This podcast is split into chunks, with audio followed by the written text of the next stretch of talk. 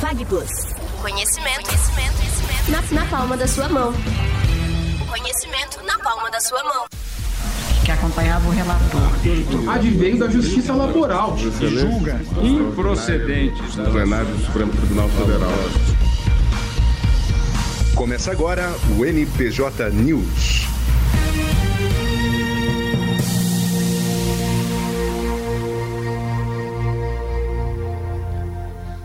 Muito bem, pessoal, começa agora mais uma edição do seu, do nosso NPJ News. E na minha companhia aqui na bancada, mais que especial, o professor Lucas Rosa. Diga oi pro pessoal, Lucas. Olá pessoal, muito boa tarde a todos. É sempre um prazer incomensurável compartilhar esse momento aqui ao lado do grande professor Lucas Oliveira. Maravilha! E na nossa missão de te manter sempre muito bem informado, muito bem informada a respeito das principais decisões do Supremo Tribunal Federal ao longo da semana, nós temos como primeiro item da pauta a mudança que aconteceu no Código de Processo Civil e que permitiu, regulamentou a possibilidade da citação por meio eletrônico. O que está pegando aqui, pessoal? O PSDB, que é um legitimado no rol lá da Constituição, no artigo 103, como partido político com representação no Congresso é, Nacional para apresentar ações diretas de inconstitucionalidade, protocolou a ADI 7005, que questiona aqui os termos da Lei 14.195, que justamente fez as alterações ali no 246, parágrafo 1A do Código de Processo Civil, professor, dizendo o seguinte: olha, é, essa lei que permitiu a citação por meio eletrônico, ela tem alguns problemas.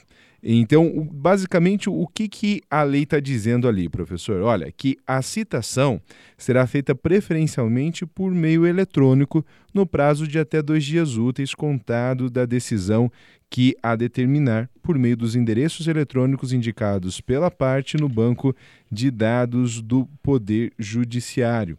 Ela ainda prevê que as empresas públicas e privadas serão obrigadas a manter cadastro nos sistemas de processo eletrônico para receber é, para recebimento de citações e intimações. Então, é, é, essa é a obrigação que decorre da Lei 1495. É o que, que o PSDB está alegando na petição inicial da ADI 7005.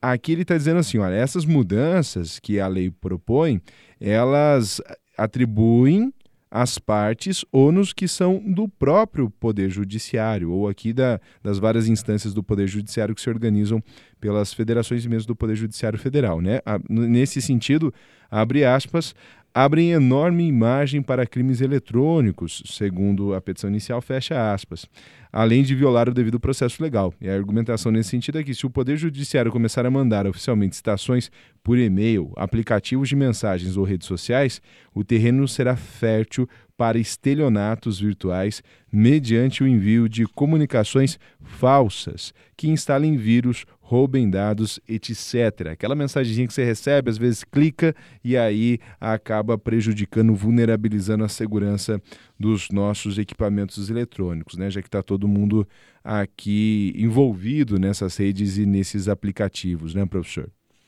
Esse ponto é muito importante porque eu tenho a sensação que, diante desse atual contexto pandêmico que ainda atravessamos, algumas modificações ocorreram em diversos contextos sociais. E o judiciário, por certo, diante de, de todo esse contexto, também precisou ali se adaptar, entender, fazer uma nova releitura da sociedade a partir dos instrumentos eletrônicos. E nesse contexto todo buscou-se alterar a possibilidade de citação, incrementar a possibilidade de citação de uma forma bem diferente, atípica. Talvez é, isso, nesse primeiro momento, não seja 100% implementado, como já estão questionando aqui, mas me parece que há uma tendência de inserção de mecanismos eletrônicos nas relações jurídicas processuais também, Pro. É verdade. É, e também isso é meio, meio complicado, né? Porque o e-mail não é um documento. Eu posso ter 10 e-mails ali, cada um para uma finalidade, por exemplo, e não tem um, uma estabilidade, uma previsibilidade mínima, quanto como, por exemplo, o endereço. Que pelo menos a pessoa tem um, vis, um vislumbre de permanecer com aquela, aquela identificação. Outras, outras situações, como por exemplo o aplicativo de mensagens, né? se você não coloca a identificação e não coloca nenhuma associação tua aquele número pré-pago, por exemplo, também vai ficar difícil você comprovar que houve a ciência. Então, talvez isso dê, de fato, mais margem para a insegurança jurídica do que para a segurança, não, não sendo um procedimento que deve ser adotado aqui como, como regra, talvez, né? E aí, quem sabe, uma necessidade de maior qualificação. Nós separamos esse tipo de debate, mas eu destaco para quem quiser aprofundar na, na, na petição inicial que está disponível no site da STF, também tem umas questões em relação ao processo legislativo, já que a norma originária é uma medida provisória, professor. Em tese, medida provisória não pode, a, o, o partido argumenta, né, não pode regulamentar normas de processo. E aí, desde 2001, quando houve a reforma das medidas provisórias do artigo 62 da Constituição. Legal, e sobre esse ponto há ainda a referência das emendas jabuti, essa expressão utilizada, quando não há pertinência temática com a norma que foi aprovada pelo Congresso e depois sancionada, deflagrando os efeitos jurídicos na órbita nacional, mas no início ela não versava sobre aquele assunto. Então eles denominam também como emenda jabuti. Pro... Isso, é, é enxertada, né? A norma estava falando sobre um determinado assunto e depois, nossa, olha só, essa emenda, essa, esse projeto de lei que está tendo um consenso bom, vamos atravessar uma, uma emenda aditiva, colocar uma redação diferente aqui, porque daí passa junto, passa na boiada. Quando eu era criança, minha mãe fazia as compras e criança assim, tipo, 4, 5 aninhos, que é no mercado. Eu tentava colocar um chocolatinho na esteira do mercado para ver se passava junto com a compra do mês, com o rancho. É mais ou menos isso. O jabuti, para quem não é tão familiarizado ao processo legislativo, é mais ou menos a criancinha que coloca ali no, no carrinho de compras da mãe um docinho para ela levar para casa. Às vezes os parlamentares tentam colocar um docinho no processo legislativo para ver se é, dá conta aqui da, das intenções deles e aí isso o pessoal chama de jabuti. Muito bem apresentado.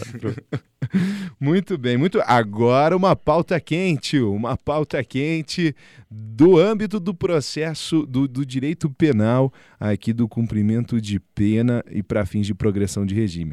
O professor estava me explicando fora do ar aqui, professor, que fizeram uma, uma lambança no, na questão aqui da legislação anticrime. Esse pacote, Deus o livre, né? Começou polêmico, ficou polêmico durante a tramitação, voltou para estaca zero, a hora que foi aprovado, parece que piorou? O que, que aconteceu aqui? É, esse ponto é bem importante, já que nós estávamos falando sobre a emenda Jabuti, talvez poderíamos pegar o gancho para mencionar também as diversas alterações que ocorreram durante a tramitação do denominado, especialmente pela mídia e alguns parlamentares, como pacote anticrime.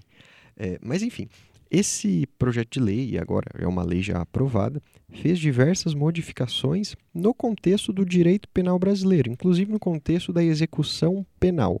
Depois de transitada a sentença penal condenatória, é, excetuando-se aquela hipótese lá de revisão criminal, que é um outro procedimento, mas em regra é expedida a guia de recolhimento definitivo e é oficiado o juiz da execução penal que instaura ex ofício o processo de execução penal. Instaurado o processo de execução penal, aquela pessoa sentenciada também tem seus direitos afetos à execução. E um desses direitos é a progressão de regime. Antigamente se falava muito em um sexto, dois quintos e três quintos, que eram os percentuais para a progressão de regime. Atualmente, com a mudança do artigo 112, que foi implementada, as mudanças que foram implementadas, aliás, a partir do pacote anticrime, alteraram os percentuais ali é, de um sexto, dois quintos e três quintos para outros percentuais. Daí colocou ali uma margem bem diferente, muito mais explicativa, com várias hipóteses fáticas distintas. Porém. Peraí, antes do porém, ah? professor, me explica aqui para quem é analfabeto em direito penal como eu. Vamos lá, progressão de regime. Eu tenho um regime fechado, que é quando o cara fica trancado e não sai, é isso? isso. Semi-aberto, sai durante o dia, volta à noite, é isso? Isso, legal, muito bem pontuado. Prof. Vamos por aí, só para marcar certinho o que, que é essa progressão, esse percentual, né? O quanto da pena que o cara cumpriu e tal. Legal. O direito penal, a, a, principal nota distintiva do direito penal é a pena propriamente dita. Ele é diferente de todos os ramos do direito porque ele pode tirar, cercear, mitigar o direito constitucional de liberdade que todos nós temos. Então, desde que respeitado o contraditório, ampla defesa, o devido processo legal, é possível alcançar uma sentença penal condenatória. Transitado esse título executivo, o Estado tem o direito legítimo de punir e prender aquela pessoa. Só que não ficará presa por, pelo resto da vida, porque no Brasil não existe nenhuma pena perpétua. Então ele, no máximo, vai ficar, à luz ali do artigo 75 do Código Penal, no máximo 40 anos. E em alguns casos, sempre levando em consideração o princípio da individualização da pena, também previsto na Constituição Federal Brasileira, essa pessoa terá direito a alguns benefícios. Em regra, tratando-se aqui de direito penal, quando a pena for superior a oito anos, o regime inicial de cumprimento de pena é o fechado. Pensa lá, um exemplo. A pessoa foi condenada a 10 anos. Um exemplo. No regime fechado. Ela precisará ficar os 10 anos presa? A resposta é não. Ela terá o direito à progressão de regime. Então, do regime fechado, ela passará ao semiaberto, do regime semiaberto, passará ao aberto. A principal nota distintiva, o Prof. Lucas até já adiantou aqui, o regime fechado é o tempo integral ali em um centro segregacional, uma prisão. O regime semiaberto, a pessoa ficará no período noturno segregada, tem a possibilidade de trabalhar, trabalhar ou estudar de dia. E o regime aberto, existem algumas condições que serão impostas pelo juízo de execução penal. Em síntese, é isso, Pro. Maravilha. Agora sim, muito obrigado, professor. Volte ao porém, que é de onde eu tirei o professor. Opa, legal. E nesse sentido todo, a ação chegou no Supremo e houve a seguinte decisão. No entanto, a lei não trata da situação da pessoa condenada anteriormente por crime não hediondo e, em seguida, por crime hediondo, ou seja, reincidente no espe não específico. Não havendo previsão exata na norma, portanto, professor, impõe-se a sua interpretação de uma forma mais favorável à defesa. Ou seja, nesse caso, haverá a progressão com o cumprimento do percentual de 40% diante desse gap, desse buraco no ordenamento jurídico brasileiro em relação à progressão de regime. Tá. Então, aqui, vamos lá. O cara caiu pela primeira vez por crime comum. Aí depois ele cai por crime hediondo equiparado. Isso o pacote anticrime não conseguiu regulamentar qual percentual específico para esse tipo de caso para fins de progressão. É isso? Perfeito. É isso, professor. E como não há, então, essa possibilidade prevista na lei de progressão para esse caso concreto, deve-se utilizar ali o dispositivo mais benéfico ao acusado, ou seja, considerará que ele era primário embora não seja o contexto concreto daquele Mesmo caso. sendo reincidente no caso. Mesmo sendo reincidente, desde que a reincidência seja por um crime diverso de um crime hediondo. Maravilha, muito bem. Então deixaram uma brechinha, mais uma brechinha ali no pacote anticrime. É, tenha um problema ali embora, é, novamente, essas alterações no artigo 112 tenham sim potencializado o princípio da individualização da pena, não houve a regulamentação de todos os aspectos sobre o Instituto e por isso foi necessário o Supremo intervir para definir aqui uma tese sobre o assunto. Inclusive, a tese que foi definida foi a seguinte, prof. Tendo em vista a legalidade e a taxatividade da norma penal, a alteração promovida pela lei, no artigo 112, não autoriza a incidência do percentual de 60% aos condenados reincidentes, não específicos para o fim de progressão de regime. Diante da omissão legislativa, impõe-se a analogia in bonam parte para aplicação, inclusive retro retroativa, do inciso 5 do artigo 112 da LEPS, ou seja, lapso temporal de 40% ao condenado por crime hediondo ou equiparado sem, resultar, sem resultado morte e reincidente não específico. Maravilha, muito bem. Então, uma, uma circunstância específica, fixação de tese aqui.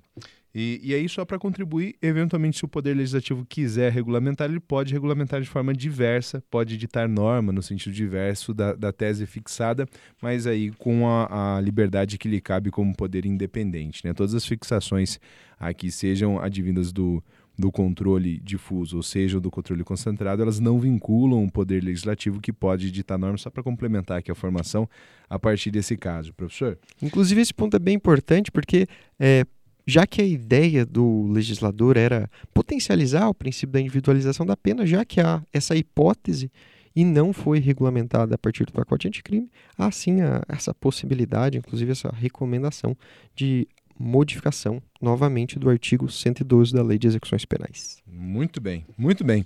E agora a gente continua em sede de controle de constitucionalidade, só que aqui controle E de constitucionalidade abstrato, voltamos à análise da, das liberdades federativas. O que, que aconteceu, professor? Deixa eu contar. Olha só, vários estados, no âmbito das suas constituições estaduais, eles regulamentaram critérios etários para a carreira da magistratura. E aí, o que, que acontece? O estado do Ceará, o estado do Mato Grosso do Sul, o estado de Roraima colocaram critérios etários. Atenção, você que está ouvindo, ó, presta atenção. Estado do Ceará tem uma lei estadual lá que estabelecia a idade mínima de 21 anos e a máxima de 65 anos para quem quisesse ser magistrado estadual. Já no estado do Mato Grosso do Sul, tinha uma lei de 94, a 1511 de 94, que fixava essa faixa etária entre 23 e 45 anos. E, por fim, havia uma lei complementar estadual em Rondônia que fixava a idade é, máxima como sendo de 50 anos para que o candidato pudesse concorrer ao cargo da magistratura. E aí, essas três legislações, em virtude do mesmo mérito, foram consideradas inconstitucionais. E isso por quê? Porque a nossa Constituição Federal, pessoal, ela fixa critérios para a organização da magistratura no Brasil. Lá no artigo 93 existem preceitos mínimos que essa legislação deve obedecer, uma lei complementar. Essa legislação não veio após a Constituição. Por isso, o STF considera que esse dispositivo 93 ele está regulamentado pela Lei Complementar 35 de 79. E lá não existe esse tipo de critério. E, portanto, essas constituições foram para além das liberdades conferidas aos estados, lá no artigo 25 caput da Constituição, que é o dispositivo que garante a autonomia dos estados para elaborarem as suas próprias constituições. Então, prof, é, independentemente da idade do sujeito, caso é, cumprido, claro, os requisitos do concurso público, enfim, do edital, ele poderá tomar posse como magistrado, independentemente da idade? Se, se alguém eventualmente for impugnado pela questão etária em algum concurso para esses estados, por exemplo, e ainda for é, tempo hábil para isso, é possível sim a discussão porque as leis foram consideradas inconstitucionais, né? Muito bem apresentado, pro. Ok, e aqui na nossa reta final, mais um item do crime. Ex-deputado André Moura é condenado por crimes contra a administração pública. Passo para você essa aqui, professor.